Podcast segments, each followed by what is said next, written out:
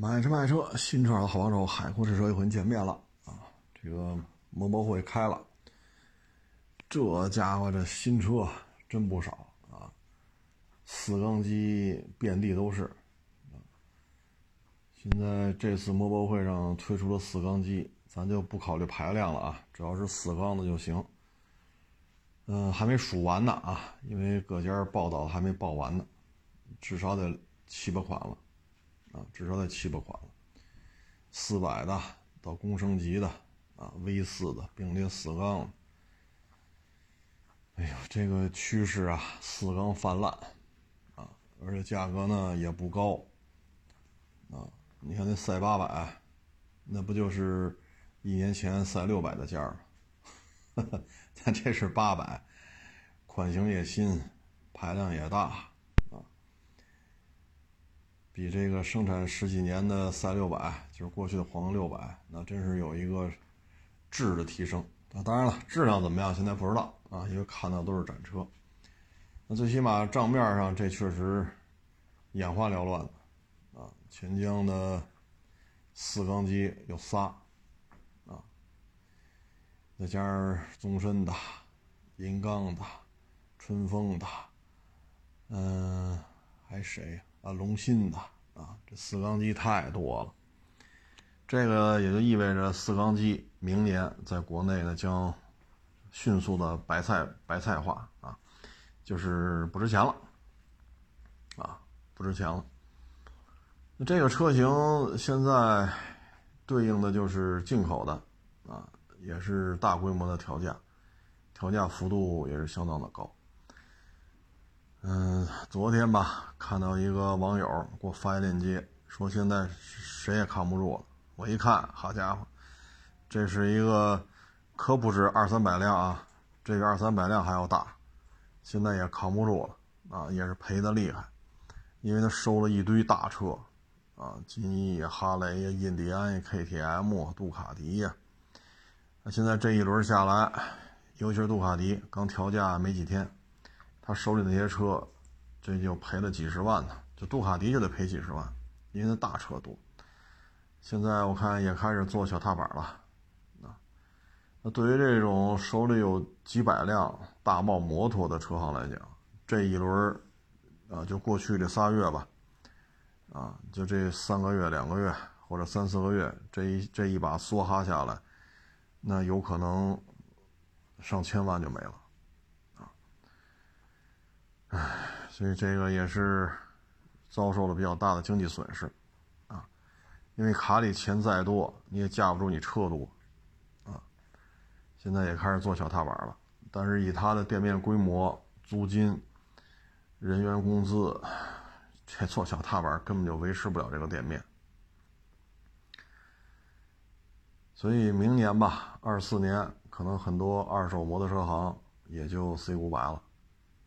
今年就去年下半年到今年上半年，很多做新车的摩托车行纷纷关停并转，清库底子，把库底子清干净，啊，那很多这种库存车或者打折批的车，就是论吨搓啊，可能我手里还有三十台车，报个价，三十台车全搓走，啊，人家就不干这个。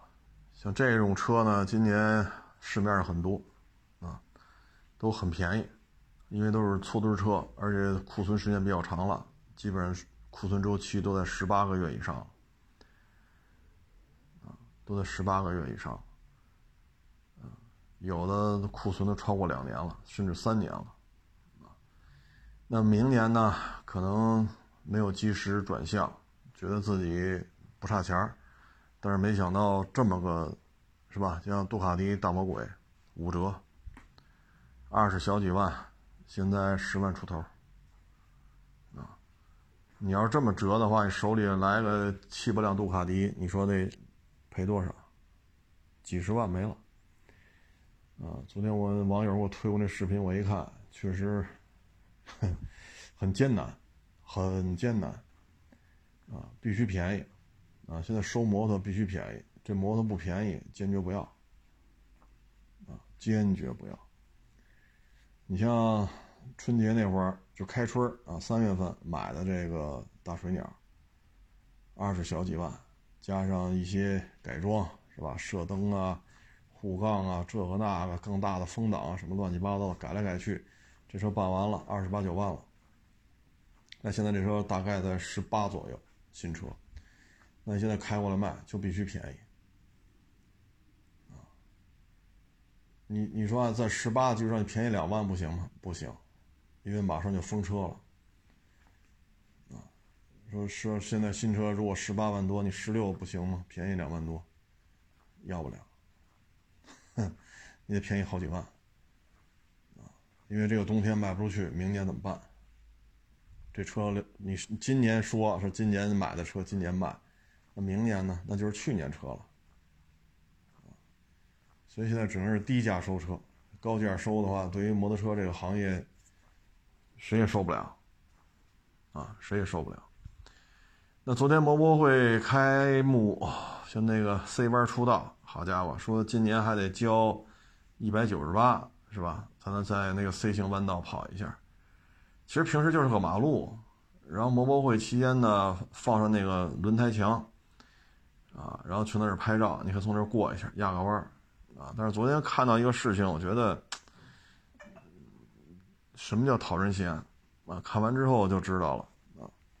嗯，一个摩托车啊，没把那个侧边那个侧支收起来，就带着侧支架就要这么拐，这样拐不过来，因为侧支架蹭地，这样的话呢，左转拐不过来，就冲出赛道，撞到轮胎墙。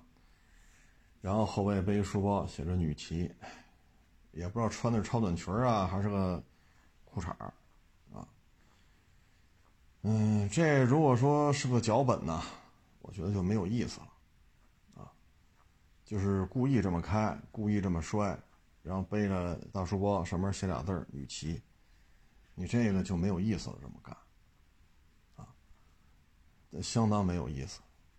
如果说你本身是性取向就有问题，明明是个男的，非得捯饬成这样。那这个啥意思？这是美国同性恋文化搞街头政治那一套。所以说骑摩托车招人烦。你说闯红灯、超速、不戴头盔、炸街、扰民，现在上升到这种程度了。你这是搞男女对立啊，还是搞同性恋文化？这个可以说是为了出风头，为了流量。已经不知道什么是底线了，相当没意思啊，相当没意思。你要是为了恶心女骑，这样做很不合适啊。如果说为了自己是个便装，男的就非得穿女装，我觉得你这在中国这片土地上，这种宣传方式去搞，是搞同性恋还是搞什么？这个。可以说这摩博会，我觉得要这么搞下去，哎呀，真是变了味儿了，啊，挺没意思的，啊，也不知道这年轻一代是想什么呢？这是，啊，真正有几个喜欢摩托车的？喜欢的是摩托车能带来的流量，摩托车能带来的这种知名度，摩托车能带来的名利双收，还是你真喜欢摩托车？你说这玩意儿，我操！就看完之后，我我我我觉得，本来这次摩博会，你看上一次应该算中国共升级摩托车的一个值得纪念的一个摩博会，那今年呢，应该算是国产四缸机爆发的这么一个摩博会。但是我们现在一看呢，不是事儿，不是事儿。而且呢，昨天据这个当地的网友反映。外地牌照的摩托车又在当地炸街，又是凌晨一两点钟、两三点钟，咱能不能别干这些缺德事儿？就这几天摩博会，咱为了爽、为了痛快、为了出名、为了流量，胡逼开，开完之后，当地的交警就开始限摩，您是拍拍屁股走了，名利双收，过完瘾了，那当地老百姓呢？咱能不能别这么自私？这有意思吗？全国各地一来，少则几千台，多则上万台，说来摩博会这儿一起是吧？以车会友，这都能理解，没有问题。那你何必呢？夜里一两点钟、两三点钟炸街去。上次摩博会不就是吗？夜里炸街，一点、两点、三点，结果你拍拍屁股走了，你爽了，你名利双收了。当地交警说了，这条街不让骑摩托。就因为你们这几个人就这么折腾，当地老百姓全受影响。那你是否出现了摩托车炸街？是。是否多次？是。这几天天天来，而且不止一辆，不止一波。它是不是都是后半夜？是。高频次、多批次、多辆进行炸街的这种骑行，这是事实啊。大量的电话打一二三四五，打报警电话，那就没办法了。那你这这么高频率的投诉，那就禁摩吧。自己美滋美滋的，人当地呢？你这不是去重庆祸害人当地老百姓了吗？你这么牛逼，那之前重庆着山火，人当地摩友骑着摩托车，甚至借钱去加油。现在小胖借钱去加油，上山去协助消防队员、协助森林警察去救火。那你们这些牛逼摩摩托车这些网红怎么不去？啊，炸街的时候一个一个都人五人六的。这不祸害当地老百姓吗？这个，这就是骑士文化吗？这就是骑士精神吗？这就是摩托车文化。包括刚才说 C 弯出道交一百九十八，侧支撑不踢不收起来，非得这么左转，然后拐不过来，也不刹车，撞轮胎墙，背后写俩字儿“女骑”，自己明明是个男的，穿一身女的，是超短裙还是什么玩意儿？没看出来。你是宣扬同性恋，你还是搞性别对立？哎，现在这个年轻啊，就像咱们那天说的似的，只要权利，不愿意付出，只愿意享受权利，不愿意承担责任，这就是现在这种状态。又他妈后半夜炸街去，啊，像之前摩博会就出现很多没有牌照的摩托，然后超速炸街，不戴头盔。交警追他，因为他是公升级摩托，跑得快，这些都被拍下来了，都发到网上了。这些人不就是只要权利，不愿意承担义务，不愿意承担责任吗？所以我的摩博会这么聊有意思吗？你说，在他们的眼里，这社会上就不应该有道交法，这社会上就不应该有交警，这个社会上就不应该有限速，这个社会就不应该有红绿灯。那你现在又来炸街来了？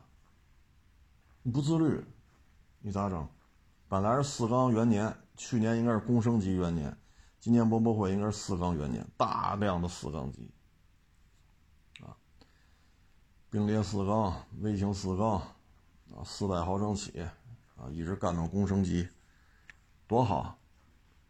结果就是就是这些不和谐的因素，啊，你说这玩意儿，哼。唉，说什么好呢？我说这个啊，想起来就是也是身边一些熟人吧。你爹妈呢，可能是警察、医生啊、教师啊，或者一些体制内的。那孩子打小呢，生活肯定不会差啊，因为北京嘛啊，像这个五十来岁，基本上。都赶上过分房啊，然后这些单位呢，收入也都过得去，自己再买两套，是吧？自己买两套，单位再分，再加上爹妈家留下来的房子，那可能家里房子五六套、六七套。那在北京来说，那肯定不愁吃喝了。爹妈这种工作性质呢，医生啊、教师啊、警察呀、国企的这些，是吧？包括什么工商局、税务局啊。那那孩子打小生活不能说优越吧，那最起码不愁吃喝。但是呢，你看长大了，说让你考编制不考，啊，让你参加这个考试不去，啊，约束，约束太多，就要自由，我年轻，我就要出去这个那个。但是呢，打小又娇生惯养，打小就是衣来伸手，饭来张口。在在这种情况之下，这个社会当中，你去闯，能闯出个啥来？对吧？能闯出个啥来？就这么晃荡，等晃到三十多岁，周围的人都娶媳妇儿，都生孩子了，您这咋整？啊，这时候你后悔了，说我要去当警察去。三十多了怎么当啊？说三十多了我要去学医，好家伙，人十八岁去去考那医科大学，等拿到博士学位都三十多了，都三十多了。您这三十多重新开始学，这来得及吗？这个，人家十五年，啊，或者十三年，啊，或者十几年，人拿到博士学位，本硕博。然后去当医生，您三十多岁才开始学，您说这现实吗？学完了都五十了，对吧？你说都这是这岁数了，三十多了，你说再去国企，现在这形势去国企有多难啊？所以他有些时候他就是只要自由，不愿意受到约束，就是承担责任的事情不愿意干。要权利的时候，滋哇乱叫。那现在有些这种，我们认为这就算家里条件还可以的，是吧？五六套房、七八套房，啊，爹妈这单位啊什么的，这还都挺好的。这孩子就这样。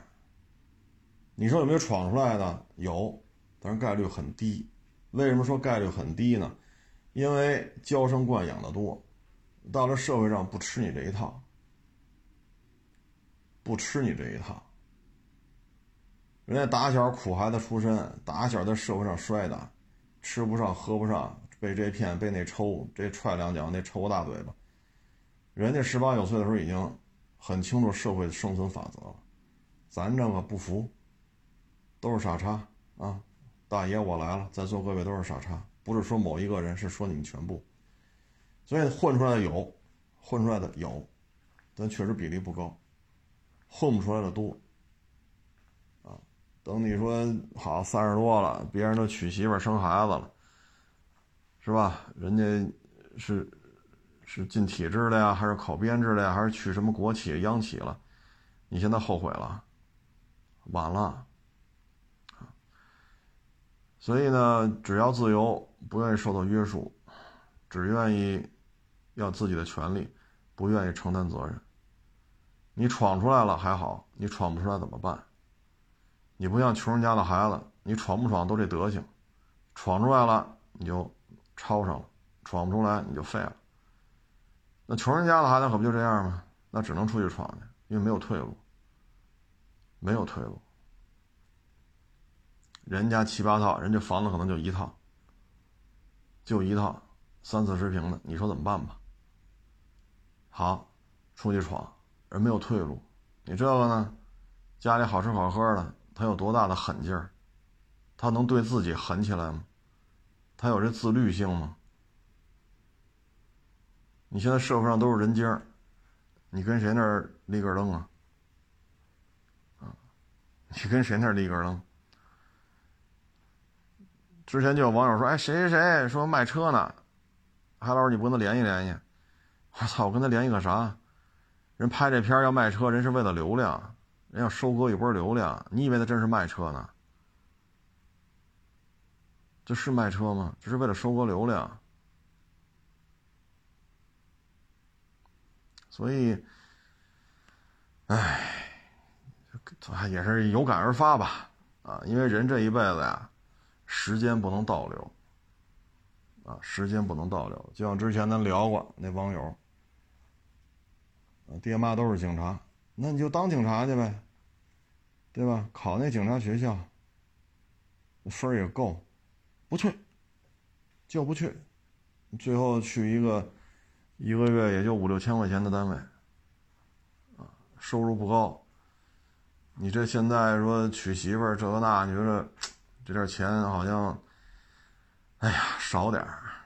这工作呢，好像也不够体面。你说你这都三十了。你说再回去当警察去，人家不要你了呀。你十八岁的时候你要考去，那你的分也够啊。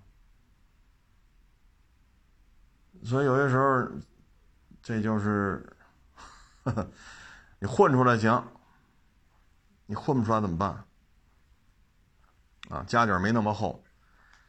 你说家里说仨四合院，十五套房，卡里五千万，那行，那您这个不上班也行，啊，因为收房租都都得收的晕头转向的啊，十五套房子，仨四合院，好家伙，你这收房租，你都得请个专门的人给你记账了。啊，收房租、物业费、供暖费、卫生费、水电费，对吧？新的租客来了，老的租客走了，怎么做交接？退谁的押金？收谁的押金？啊，押一付三还是押三付一年？怎么怎么着？你得专门雇人去捋这些东西了。那你到那份儿也行，你就看这好看好这些房子就就就够累的了，相当于一个小型物业公司。那咱要没这两下子，家里就怎么办？到最后，唉，所以就千万别混成这种只要权利不愿意承担责任的，不要活成这个样子。这个这种样子，等于跟这个社会格格不入啊！啊，格格不入。你像有了那个，坚决不要孩子，多累啊！带孩子多累啊！这没事还歇会儿呢，吃点喝点，是不是？哥几个来一瓶二锅头，啊，要不说哪玩就哪玩去。养孩子多累。好，到岁数了，糖尿病、冠心病、血压高，啊，你自己老得去医院。唉，有的下地都费劲，下地都费劲。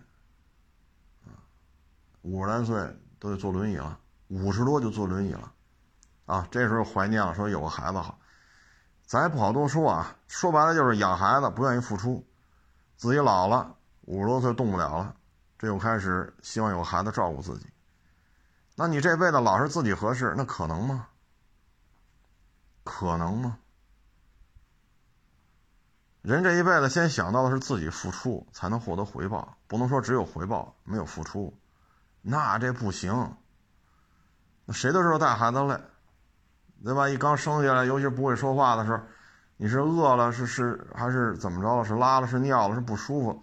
他他他不会说话，他除了哭就是笑，能不累吗？你跟大人似的，行了，这这十一点了，赶紧睡觉。他的话都不会说，就那么大，他他知道十一点睡觉，他知道这这话啥意思吗？好，一点起一回，三点起一回，四点起一回，五点起一回，折腾你睡不着觉，到白天脑子都嗡嗡的，看人都俩影儿。为什么呀？这连续都都睡不好觉，一晚上睡俩仨钟头，谁受得了？孩子白天没事了，呼呼呼呼，喂完奶嘎嘎嘎搁那睡，睡醒了就爬呀，这个那玩玩具啊什么。你大人没有付出吗？你不能说啊，需要自己老了，就像我们这比我大点的，那五十多有的坐坐轮椅了，中风了，啊，这时候说了，你他妈要个孩子照，你不能说想喝酒的时候嫌带孩子烦，想玩牌的时候嫌带孩子烦，啊，等自己老了，冠心病啊，糖尿病啊、高血压呀，这儿那儿那儿这儿，你觉得得有孩子照顾你，这没有这么聊的，你永远都是先付出，然后才有回报，对不对？就这是一心态的问题，你又不是没钱，几套房子，动不动就什么巴厘岛潜水去，啊，什么普吉岛，什么这个那个，是吧？东京怎么着，伦敦怎么着？你也不是没钱，上这儿这么这么这么大范围的去旅游，这可不是三五百块钱能办下来的。你这么转一圈，机票都得快十万了，不就是说白了就是不愿意付出，不愿意给孩子付出，影响你玩儿。影响你嗨，影响你出去浪，啊！所以这个人这一辈子永远这样，你得付出才有回报，而且付出了有些时候还不一定有回报，啊！所以你看这摩托车，这就是我上来就要路权，像北京似的，凭什么京 B 不让我进啊？谁不让我进我骂谁。那你怎么不说你你之前这四环里边这摩托车惹多少事儿啊？那不行，什么事儿不出啊？骑自行车还要出车祸的呢，那走道还要撞死呢，你怎么不你怎么不进他们？凭什么进我呀？就没法沟通了，就得他合适，他合适就是对的，他不合适，法律都他妈傻叉。现在就进化到这种程度了，而且互联网上对这种情绪推波助澜，推波助澜，啊，这不就是搞对立吗？所以越这么去宣扬这种文化，你发现骑摩托车的这个。超速、不戴头盔、闯禁行、逆行、逆行走公交公交车道封闭的啊，逆行走公交车道，这在立汤路上天天如此，而且越来越多。互联网上这种潜移默化的宣扬，就是让你们去蔑视法律，法律是不对的，让你去挑战法律，然后越挑战越有对抗，越有对抗越招人反感，越反感这波人还不断得到互联网的精神支持，所以就越去挑战。而老虎大圣越看越烦，所以这就是现在互联网上摩托车的生态。哎，其实这次摩博会挺好的啊，因为四缸元年，去年是公升级元年，啊，哎，但是你说又去炸街，啊，又去女装，你说你，你说你有必要这样吗？也要跟美国似的搞九十多种性别，有必要这样吗？我们的摩托车文化就得弄得男的穿成这样，或者说又开始搞男女对立，还是要搞同性恋？我们的摩托车文化就要搞成这个样子，大老远的，要么就去人家重庆炸街去。怎么讨人嫌怎么来，反正我痛快就行。你们俩死不死跟我没关系，我他妈就夜里两点拧油门。你这东西你说咋整？需要承担责任的时候都躲一边去了，能跑就跑。要权利的时候一个接一个，乌泱乌泱的。啊，我老觉得互联网上这是一种很神奇的力量。当你什么事情有对立的时候，这个这个事情就会得到无限的流量。啊，唉，这东西啊，就是想明白，啊，得想明白，越这么下去，这个对于禁摩来讲会管得越严。唉，包括之前那个是吧，十八小时三千多公里，那最后怎么着？进去，啊，拘。这都是在给禁摩添砖加瓦。人家重庆本地的摩友，你看是重庆招商火的时候，那都个个都是好汉，必须点赞。甚至没钱，家里不富裕，借钱加油也要送这些消防战士、送这些森林警察、送这些消防队员，冲到山里边去救火，给他们拉这个灭火器，拉这个灭火弹，包括给他们送一些吃的喝的。摔倒了我认了，车摔坏了我自己修。人家当地的这叫摩，就是摩托车的文化，人家这叫骑士精神。就这事儿到今儿，咱也得给人立一大拇哥，都是他妈好汉。这都是好汉，这人是重庆当地摩友。就这事儿，到今儿说也没毛病，个个都是好汉。你再看这摩博会去的这些人。以车会友，这都没毛病。你说你弄这都什么乱七八糟的？又炸街去，又变装，哎，不说他们了啊。嗯，这个福特烈马现在要国产了啊！我在微博上把工信部那个报备的那个呃定妆照，还有底下参数，我给发了一下啊，也是别的网友发给我的啊。嗯，都是二点三 T 的，轴距两米九五吧，啊，反正挺大个的这车。你一看轴距两米九五，那这肯定就不是烈马运动，那就是烈马。那这车现在卖多少钱呢？港口便宜的得五十多，贵的六七十，啊，那六缸的有六十多的，有七十多的，二点三的基本上都得在五十多，啊，那现在福特那 Ranger 国产之后十六万起预售价，啊，那这车咱加十万，说自动挡四驱咱加十万，二十六万起，那港口那些车就没法卖了。那港口的二点三的零售价基本上是二十六的一倍，那基本就五十五十左右。当然了，这十六万加十万，这是我瞎说的啊，不是厂家说的，我就这么一瞎说。如果在那个 Ranger 基础上加十万，就是二十六。二十六的话，二点三 T 四驱低速带把锁，对吧？那这个二十六，这个属于比坦克三百贵了几万。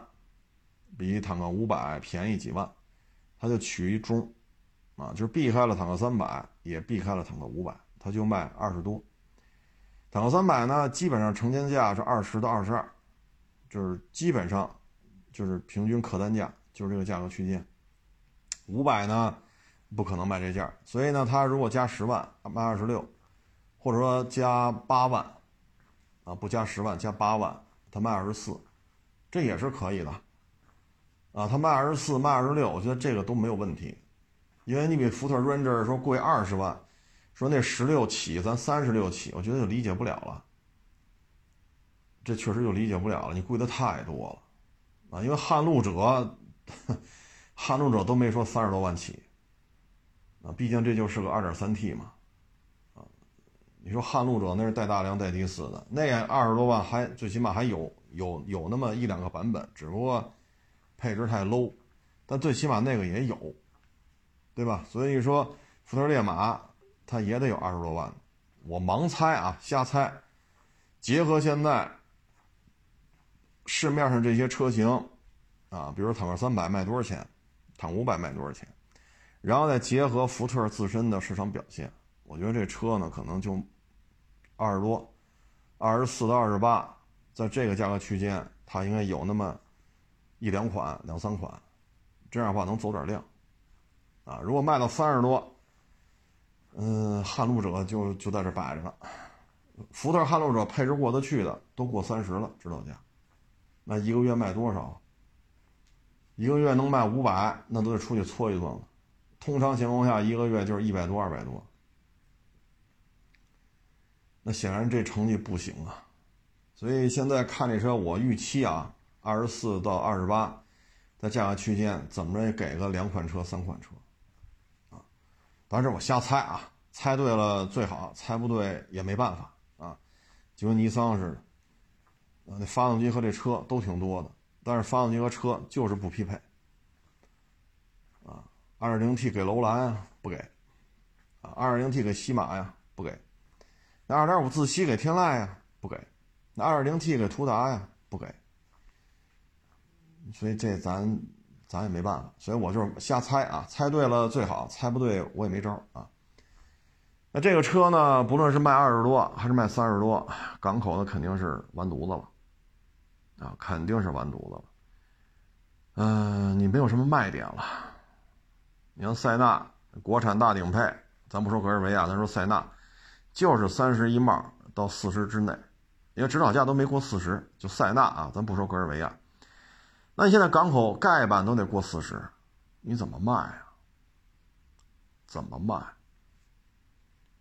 啊，你卖这个进口的，就平行进口的塞纳，极其的费劲，相当的费劲，啊，相当的费劲。唉，所以现在这车啊，首先在港口并不好卖。福特烈马的港口很不好卖，主要原因是什么？主要原因就是牧马人才多少钱？牧马人在国内知名度、号召力是吧？这都在这摆着呢。他现在现在也就卖个几千台，就今年啊，累计销量也只有几千台，销量很低。坦克三百一个月九千台、八千台、九千台。啊，坦克五百，一个月一两千台，两三千台。但是牧马人这一年到现在，八个九八个多月，不到九个月，啊，还有十整月就剩十月、十一月、十二，整月就剩仨，还剩三个半月，拢共他卖了几千台。牧马人销量尚且如此，福特烈马何德何能把牧马人踩在脚底下呢？而且你卖的也不老便宜啊。对吧？福特烈马的价格并不比牧马人便宜，那你怎么办？所以港口的烈马卖的很惨淡。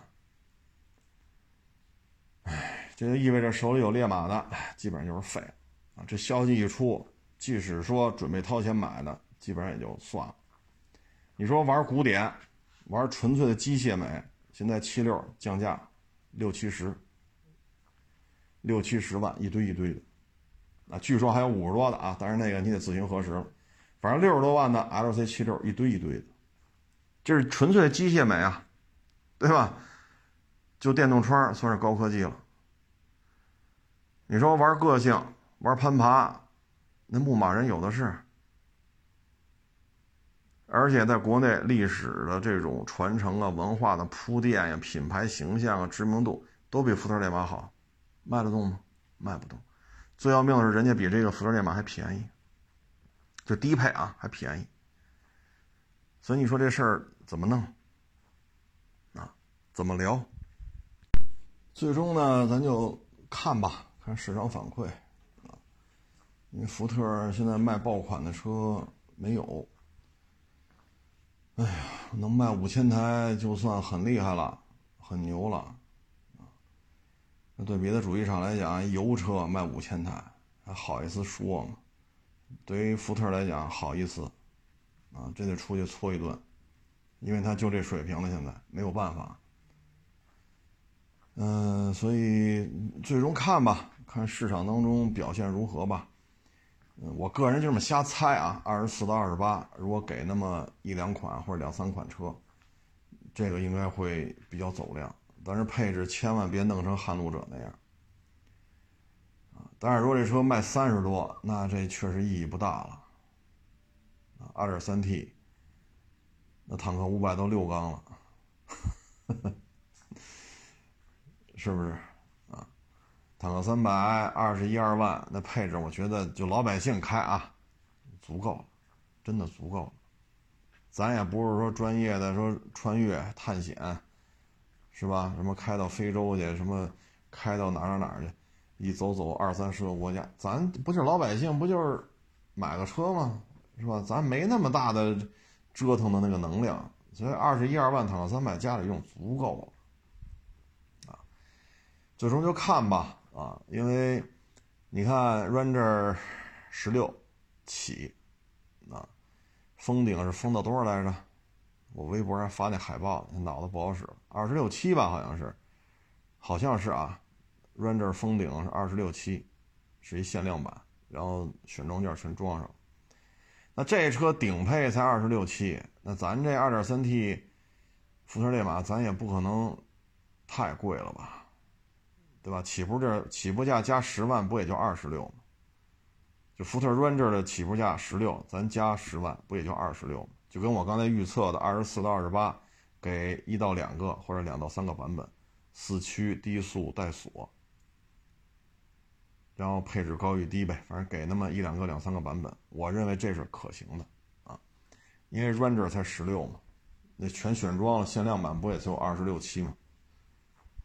是不是？咱弄个低配卖个二十五六，说高配卖四十卖三十五三十八，这都 OK 啊。那坦克三百还有卖三十多呢，是不是？所以我觉得大概其实这个意思吧。具体呢，咱还是以最终市场表现为准吧。我这个价格就是瞎猜啊，纯粹是瞎猜，没有任何法律效应啊。就一定要把这事儿说清楚啊，就是感觉啊，就是一种感觉。嗯，当然了，这个港口的价格呢也是来回变化啊。说福特烈马二点三 T，盖中盖，说四十四十多能不能买着？这你也看。如果能买着呢，你就买。但是呢，如果港口的福特烈马，假如说啊，四十万没有任何附加条件，你别转过去四十万，让你做十万装饰，不错，你开不走。如果说，假如说啊，四十，那你国产之后，你起步价卖二十多，卖二十大，二十七八，我认为是正常，因为你改国产了，啊，你便宜个十万八万的，我觉得没什么不可以的，你国产之后，现在这种形式，你卖三十多好像不太合适，所以具体问题具体分析吧，啊，因为港口价格波动很大。包括这两天又说陆巡 LC 三百必须涨价，全线涨，八十多三点五 T 不卖了。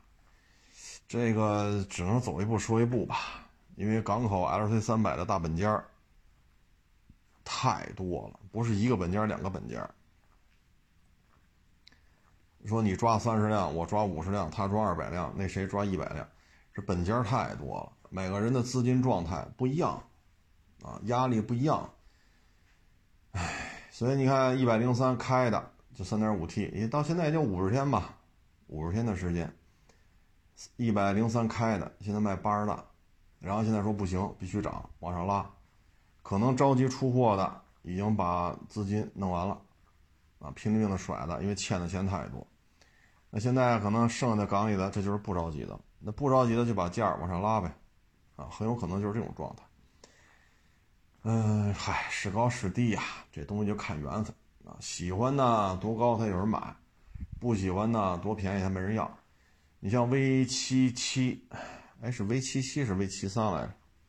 就那帕杰罗进口的，呦，具体我记不住了。这多少年前了？大葱贸易战，当时这么一台车，因为贸易战嘛，干到七十万买，七十万买的，身边就有人这么干。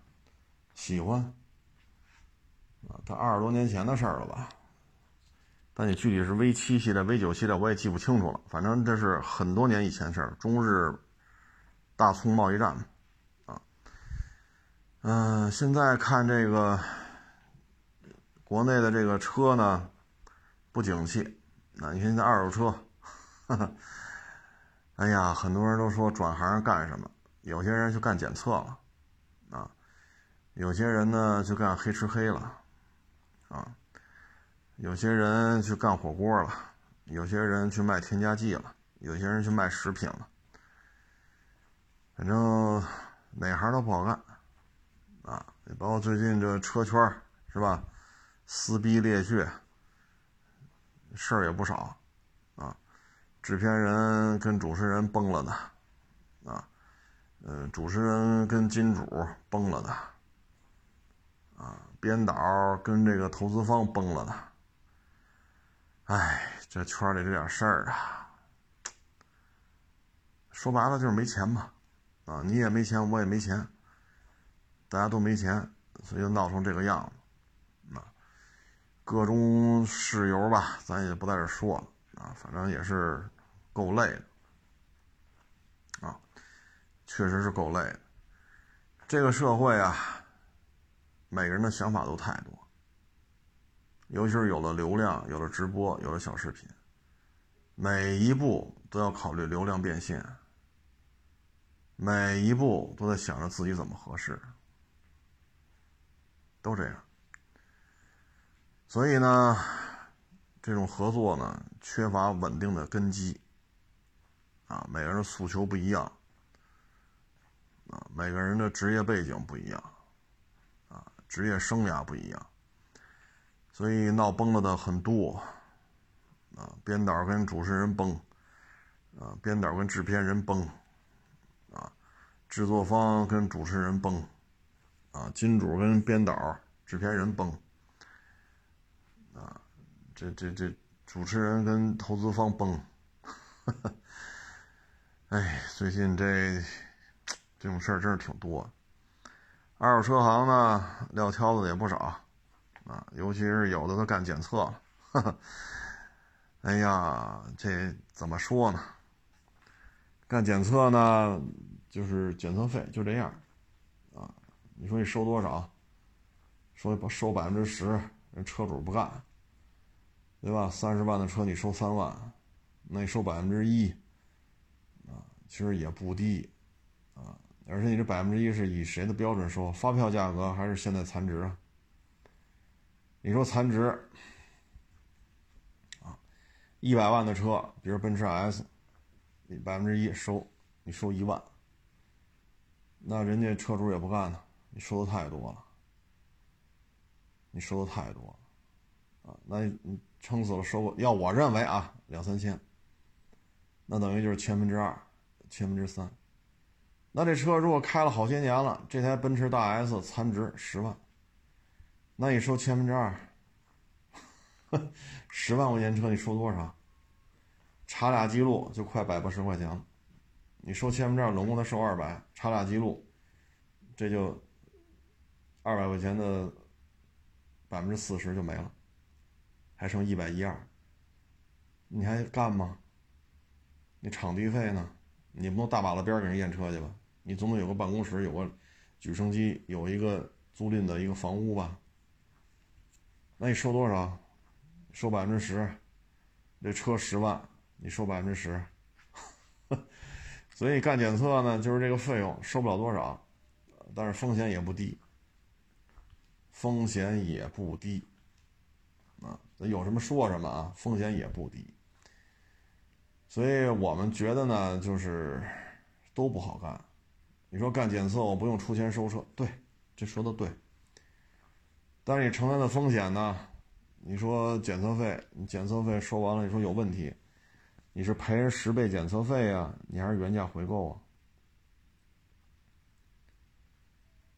对吧？你像有了那个大财团、大金主砸啊，当然现在见的少了，原来一开 APP 开屏，首首页面全是他们家。那会儿大财团砸的多，现在可能也不挣钱吧，啊，可能砸的少了。那出了事不赔，就十倍检测费。那人家不干呢？不干呢？车一百多万，啊，当然了，这个残值好像是多少来着？三十多吧，现在就值三十多，你就收几百块钱，你赔我几千块钱，人不干呢。光他妈修理费就花十七八万了。然后还没修完，全修完了三十万都不止，人家不干呢。那你说咋整？所以这也是有风险的，啊。嗯，咱就不讨论这个了，啊。最近这看了很多啊，这又是什么？你可以不相信有钱人的人品，但一定要相信有钱人的眼光，所以赶紧移民。哎呦，这种视频最近手机一开全是。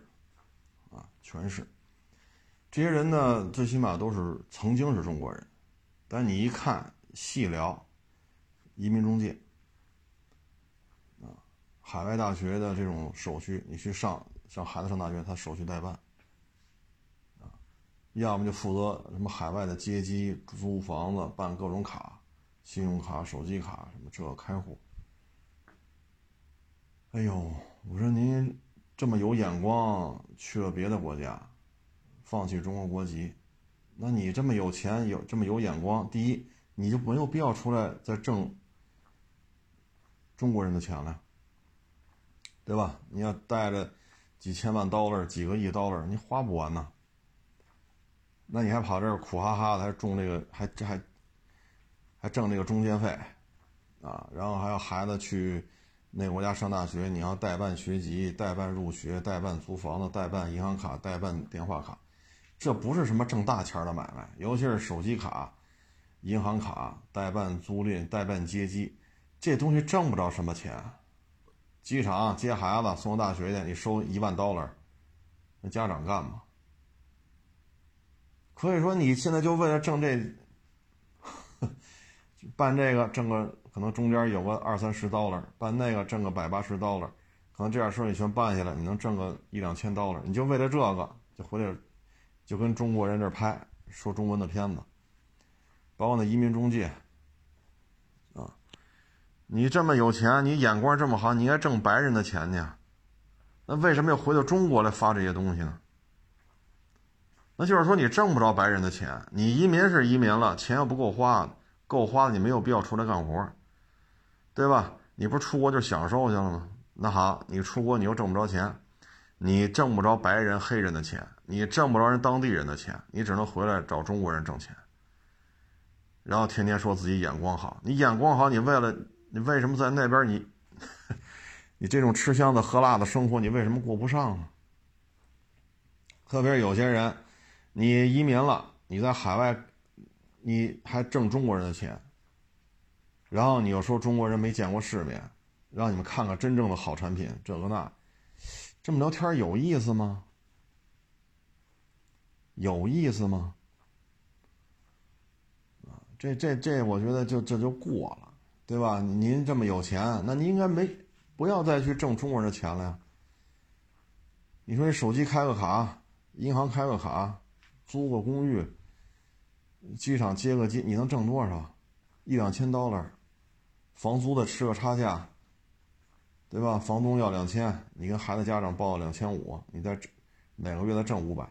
仅此而已，你还能挣多少钱？那我也看不出你在 你在那个国家你有多成功啊！啊，所以现在就是一开机都是这个，嗨，应润尽润，这咱可不是拦着的意思啊，应走尽走，应移尽移，应润尽润，啊，麻利儿的赶紧的，利索的，啊，这种。你说是宣传战也好，你是为了一己私利也好，那就随您吧，啊，反正有那个，我身边啊就见这些网友，有的在国内混的还正经不错，不行，年薪大几十万，体制内的工作必须辞了，我得去自由民主的国家。我操！我说您去那儿，您一年能挣着十万 dollar 吗？你在国内，你们两口子。小茶水喝着，小报纸看着，滋儿喽滋儿喽的。您这两口子一年十万 dollar 还得拐个弯儿，得十一二万 dollar。你移民到那儿有这活吗？小茶水、小报纸的，去呗啊！这咱不拦着。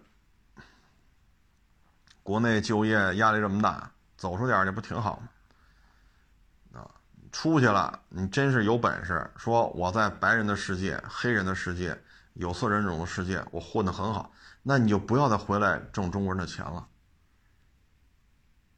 啊，不要再回来挣中国人的钱了，你就去挣白人、挣黑人、挣当地人的钱，这不挺好吗？那天我看一个去瑞典刷盘子的，啊，也是一网友发给我的，问这人是不是。咱咱就不咱就不不说侮辱人的话了啊！我说这个够劲儿。瑞典克朗是六毛五汇率，就是一块瑞典克朗能换六毛五人民币。然后呢，他是一个什么什么卡的身份去的，办了一个什么卡，到那边呢只能刷盘子，刷盘子一个月给个一万大，啊，一万五六一万六七吧，瑞典克朗，呃。然后就干，干完之后呢，又涨了点儿，啊，涨了点儿，涨了点儿呢，两万，好像是两万克朗吧。干什么呀？不刷盘子了，一天切八十公斤肉，鸡肉、牛肉，切切成那个按厨子要求大块小块，切完了过油炸，炸完了给人家淋淋油，放在不同的盆里边啊，鸡肉的、牛肉的，大块的小块，各位拿刀切八十公斤。八十公斤，这是相当累的一个活然后呢，不管住，不管住呢，你算六毛五吧，就是给你开两万，你也就喝一万三。一万三呢，当地还得租房子，又得交几千克朗，啊，又得交几千克朗。然后你在当地，你总得牵扯一个什么换洗衣服啊、牙膏、牙刷啊、肥皂、毛巾，你这总得买吧？啊，每个月都有开销，包括电话费什么的。水电费，你这都有开销吧？那合到手里边两万克朗，全算完了，也就是一万一万多一点。那乘以零点六五，一个月也就七八千，七八千八九千，就这么个收入。八十公斤肉，各位，他自己说呢，比刷盘子还轻省点啊。然后就切，切完了炸，炸完了拎盆啊，这盆小块，这盆大块，然后鸡肉、牛肉什么。那现在怎么办？说在瑞典这边太累了，那不行，我得直播带货，哎，卖瑞典的东西，然后做直播带货。直播带货呢，因为一开始做不起来嘛，他又不敢辞职，每天切这八十公斤肉，再给它炸喽，炸完了分盆装好喽，这个工作时间就相当长。上午就得去，就得切，因为中午就需要炒菜就需要。你中午切完了、炸完了给厨子，下午还得切、还得炸，晚上用，等全弄完了，这一天十个小时挡不住，这可是体力活儿。各位，切八十公斤肉，这可是体力活儿。那怎么办呢？就是晚上回家再去做直播啊，然后怎么这个那那这，再去商场、超市、供货商拍价格，这个那，这么一弄，再做三四个小时的直播。啊，出去找找货源呀，超市、商场，再去一两个小时，等于一天二十四个小时，在家上班十个小时，啊，你这一天你说睡几个小时？哎呀，我说这个是吧？说瑞典自由民主，呼吸着自由的空气，那你就在瑞典活着就完了呗，这干嘛还要挣咱们的钱呢？还要指着中国人，就你瞧不上的这个国家的钱，让你在瑞典吃香的喝辣的。当然了，现在也没吃上，也没喝上，因为刚做直播嘛。啊，所以你说，唉，没法弄，啊，没法弄。现在呢，就是中外的这种交流，不论是真去还是说互联网，是吧？很多东西这已经没有什么可藏着掖着的了，很多东西没有什么藏着掖着的了，啊，嗯，就自己得想明白吧，啊，想明白。你像有的呢，就是我也不知道这都怎么想的。你在家里三代传承做这饭馆，两千多平米，一干就是三代人，那你干的也挺好的呀，那你跟这干吧，不去。不自由，我得闯荡。好，这个那，去了一个 西方国家啊，我不说哪个国家了啊，省得给人找麻烦。在那儿开个一百多平米的饭馆，啊，用了十年的时间才把这饭馆开起来。为什么呀？身份你得有，没有这身份你不能干活。那好，只能打黑工。明明是个手艺高超的厨子，只能刷碗、切菜、干起。熬熬够了时间才能拿那个卡，拿那个卡之后才能做厨子，做厨子还得考试，然后折腾下来能做厨子了，然后进入这个实质的这种操作阶段，然后再熬够这个时间才能办他的营业执照，这一下十年，十年开了个就说二百平米吧，一百多平米凑合整二百平米，有些时候咱也理解不了，你说你在家里边大酒楼开着，对吧？三代都在这开。你当地的这个，你说亲戚有这派出所的，同学有工商局的，对吧？家里这长辈还有在什么什么税务局啊，什么药药品不什么食品叫什么食品监督啊。然后你在当地呢，这这两千多平米的这个店面是一半一半嘛买下来了，你没有房租，你明白这意思吗？你就干就完了，不去。不行，我说这他妈的，就说我文化水平不高吧？一百多平米的饭馆和两千多平米的，到底他妈哪个挣钱呀？而且你家里这么多年下来买下来了这个门脸你没有房租啊，你就是人工啊。你说你这图什么呀？这学历再不高也能算明白这账吧？你做餐饮来讲，房租是一个很高的成本，然后物料成本，然后就是人工、水电成本。物料就是这肉多少钱，是吧？你说你这卖炸鸡腿，鸡腿多少钱？油多少钱？这就是料钱嘛，是吧？包括你撒点什么孜然末啊、辣椒面啊什么的、椒盐啊，这些都属于主料、辅料嘛。那你没有房租啊？我也不知道你是图什么这么折腾。你这一晃，这也快四十了。你说图什么？你说是跟家里吵架了，也不是啊。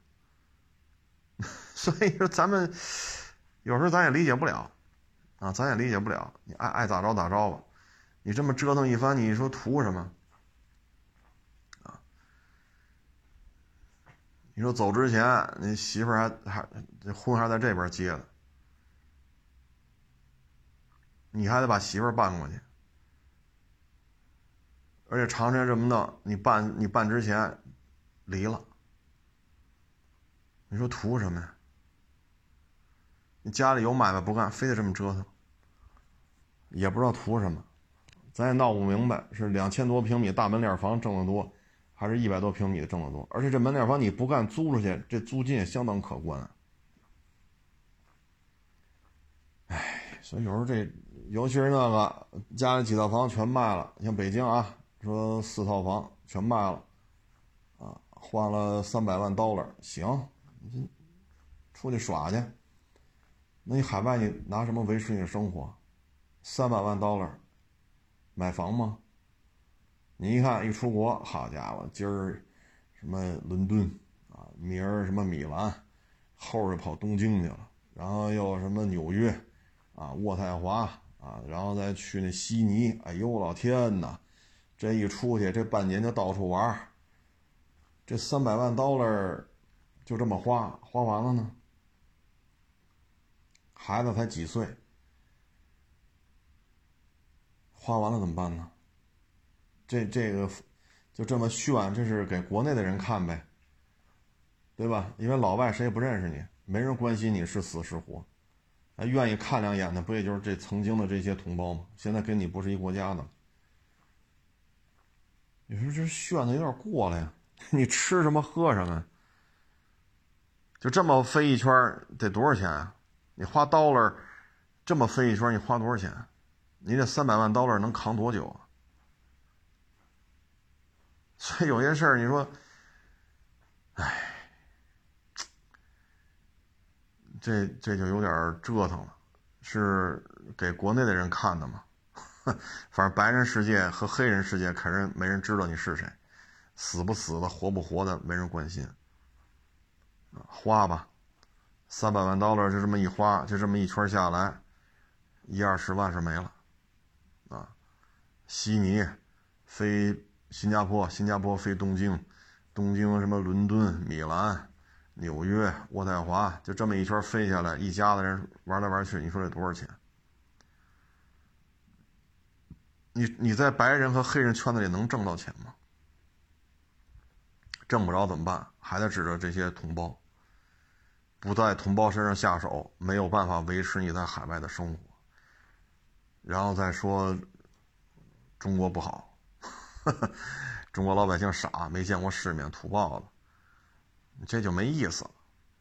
所以你要是真是过得好，说不相信有钱人人品，相信有钱人眼光，你这么有眼光，你就去挣白人的钱，去挣黑人的钱，去挣当地人家本国人的钱，您就别回来惦惦记着说办个移民中介，就指着这个挣钱，那您这眼光也不怎么样啊！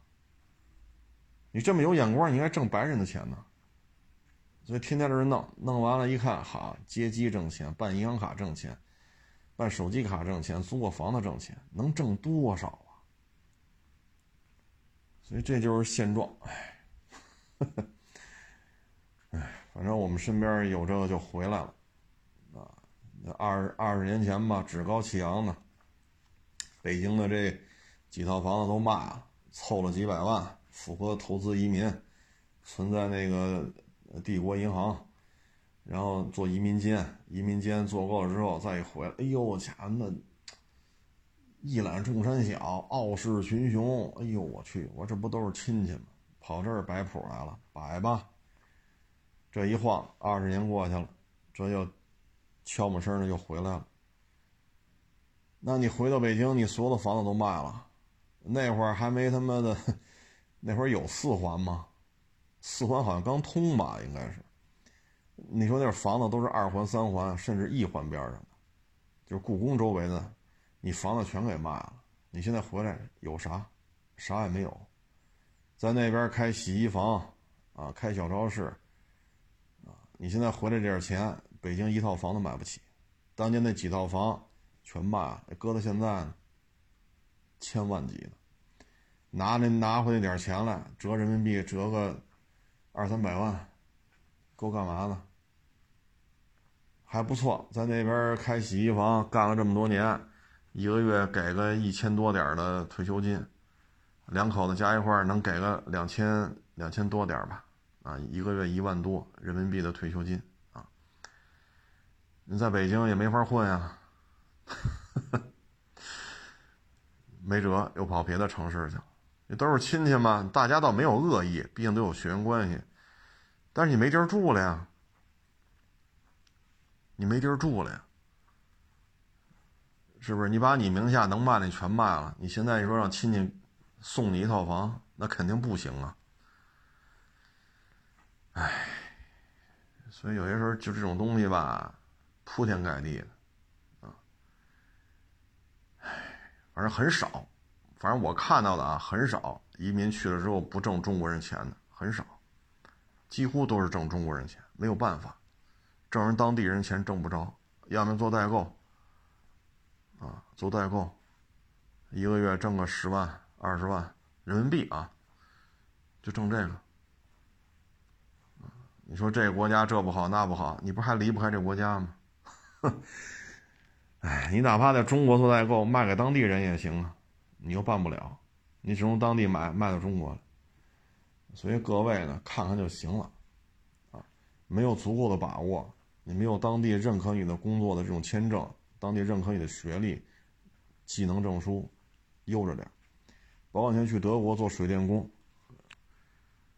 上海是什么医科大学什么这那个，那你在上海当个医生不好吗？多体面，对不对？收入也不错，也很体面的工作。你今儿退休了，说小区里有一个什么三级甲等医院的主治医师，那你看吧，小区里人见面都得跟你打招呼，为什么呀？保不齐我头疼脑热就问两句，那不敢得罪你，你跟说两句，人觉得嗯，这比去医院值。这就是现状啊！一说三级甲等主治医师，咱院里有一个，哟，治什么的呀？说骨科呀、心肺呀、啊这个关节啊、啊皮肤科呀、啊还是儿童这儿科、牙科。哦，这个问问你，问问你。你看我们小区就有这个，白发苍苍了，也得看也得七十多了。那经常有人，哟，老爷子耽误那会儿，您看我们家孩子这片子，你看这这这这什么情况啊？人家戴眼镜反正也看不太清楚了，因为岁数挺大了，跟你说两句。你看那小区里谁见着都打招呼，谁见着打招呼？这什么社会地位？好，跑德国水电工，下水道堵了，过来一掏。电脑跳闸，给你给你捋捋线，反正自己觉得幸福就行。反正你干不干了，你不干了，你在当地，唉，这有人有人就觉得值，啊，就觉得值。唉，所以这有些时候意识形态已经这样了，啊，你跟他说这些也没有用，啊，但是呢，出去之后。像这种不挣中国人钱的，我觉得还 OK，但实际上他的客户很多也是中国留学生，啊，或者说申请国籍了，但还是中国人，只不过拿了德国国籍了，啊，融入很难啊，很难，而且经济形势也不好，怎么融入啊？哎，量力而行吧。啊既然想好了呢，就别犹豫，赶紧去。但是呢，走之前，在国内，啊，注意自己的言行，特别在海外，可他妈离开共产党了，可他妈离开中国了。哎呦，小嘴一叭叭，那你可能你想回来都回不来了，啊，尤其是大使馆前面签字，领二百 dollar，好，你也领了，然后是吧？说点什么？往那墙上、门上扔点什么，那你可回不来了。你说爹妈过世了，回来料理后事，你拿不着回国签证了，因为你不是中国人，而且你干这干那个了。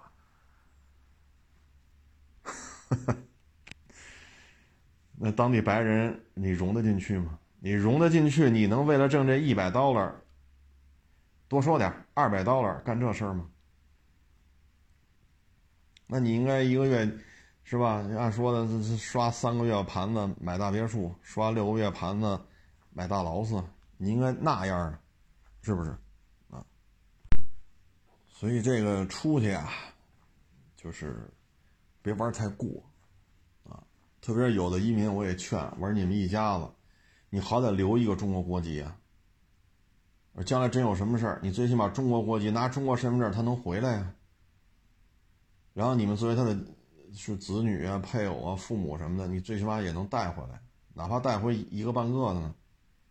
我说你这全移民了，你连退路都没有。你再来中国，你得去大使馆办签证，大使馆给你办行，不给你办你回不来，是吧？啊，而且这有些事儿真是，哎，你说房子全卖了，你好歹留一套啊，是不是？平时租着。像我认识的，我不说是谁了，那国内混的也不错。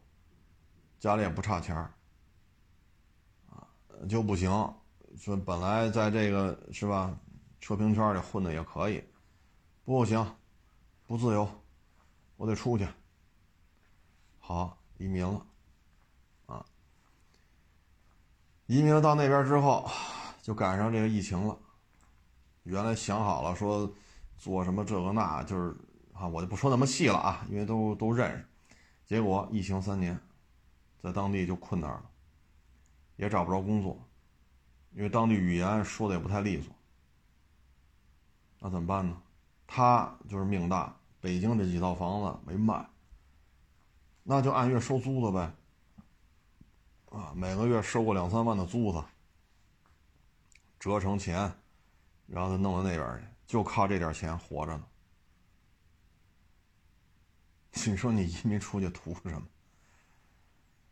唉，现在疫情结束了，然后又准备干之前那规划，干那之干那规划吧。现在经济又全球衰退，也不如他一，我不能说具体哪年啊，就知道是谁，也不如那会儿去的时候那好。那就是凑合活着吧，反正这边折成钱汇过去，能维持生活，仅此而已。你在这边好，这收入也也不算低，啊，两口子一个月也大几万块钱，那你在北京这收入可以了，还有好几套房，那在北京这过得很舒服，是不是很舒服？然后你在那儿能吃房，在北京一样啊，你也住不了这么多房子，你也租着，一个月再来两三万的房租，两口子一月再挣大几万，这加起来也快十万一个月了。这不挺好吗？房子也不缺，那最后折腾吧，最后就成这样了啊！这时候你说你再回来，你加入人家的国籍行，你再申请回中国国籍那可难了，那可难了。你看菲佣，咱这边一直不批，咱们这边劳动力就干这个的，其实人很多，你再一批菲佣过来，对国内的。冲击是非常大的，保护国内的就业。那天我是看谁呀？是娶一个外国媳妇，怎么办中国长签？不是办身份啊，是中国国籍，不是办长签。办长签，五年之内每年在中国待够多多少个月？每就是移民监嘛，说白了就是移民监。你你去加拿大什么都是都有这移民监。好，待够多少个月？连续五年，然后存款得够多少万？你看他有房产。然后回你本国开无犯罪记录，在中国开无犯罪记录，啊，你得有房产，你得有存款，你五年之内得多长时间？每年要待够多少个月？然后这些材料才够，然后才能提交申请，批不批再看，因为那看你就业的行业，你是干哪个行业的？如果对国内影响就业，那这也批不了，很麻烦的。这还只是一个长期签证。仅仅是个长期签证，